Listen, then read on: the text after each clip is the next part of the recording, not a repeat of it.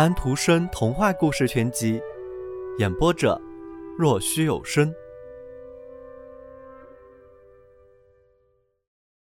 晚上，他在那清寒的屋子里陪洗衣服坐着。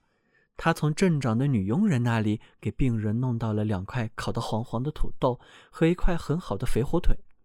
男孩和马伦吃得很香，病人闻着香味也很高兴。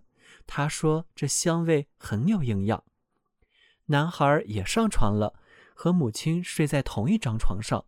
不过他是在母亲的脚头横着睡的，身上盖着的是一块陈旧的、用来铺在地上的单子，用蓝色和红色的布条缝缀起来的。洗衣女人好了一点，热啤酒给她增加了一点精力，那高级的食物味道起了很好的作用。她对马伦说道。多谢你这好心肠的人。等孩子睡着了，我要把一切都对你讲了。我觉得他已经睡着了。你看他长得多甜多可爱，两眼闭着。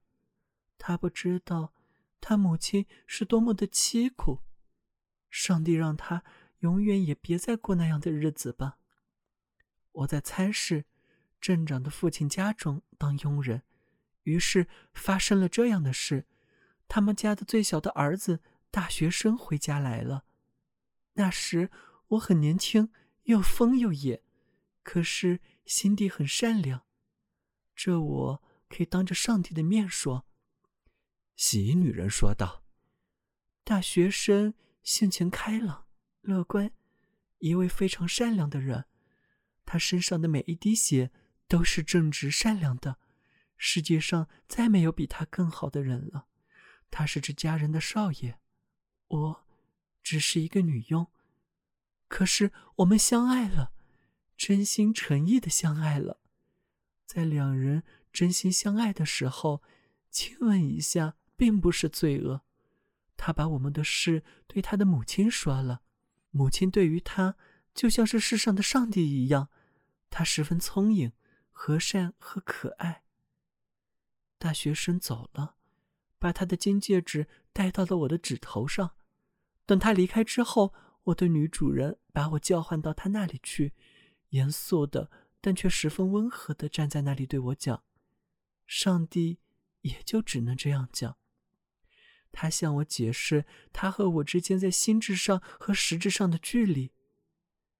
现在，他看到你的模样是多么的美丽，可是。外表会逝去的，你没有受过他那样多的教育，在精神世界里，你们两人是不相称的。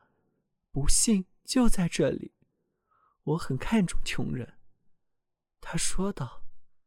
到了上帝那里，他或许可以比许多有钱人的位置更高一些。可是，在人世上，人们行车时却不能越轨错了道，否则便会翻车。你们两人会翻车的。我知道一个有勇气的男人，一位手工匠向你求过婚，那是手套工匠埃里克，他是一位官夫，没有孩子，境况很好，考虑考虑吧。他说的每个字都像一把尖刀刺透了我的心。不过女主人是对的，她的话令我十分痛苦，使我受到沉重的压抑。我亲吻了她的手。流了许多咸湿的泪。待我回到我的屋子，躺在床上的时候，我流的泪更多了。接着，到来的是一个可怕的夜。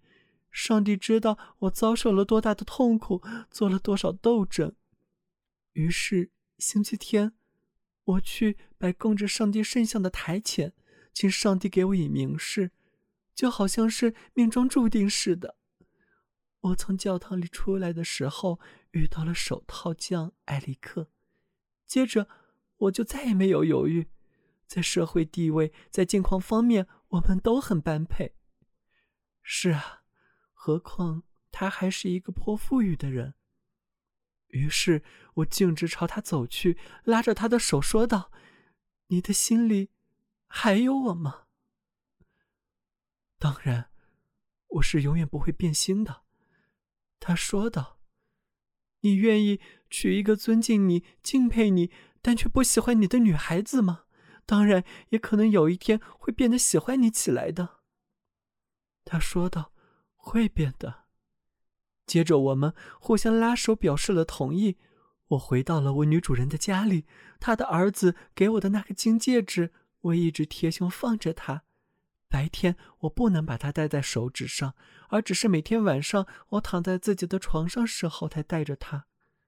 我亲吻着戒指，我的嘴都流出了血。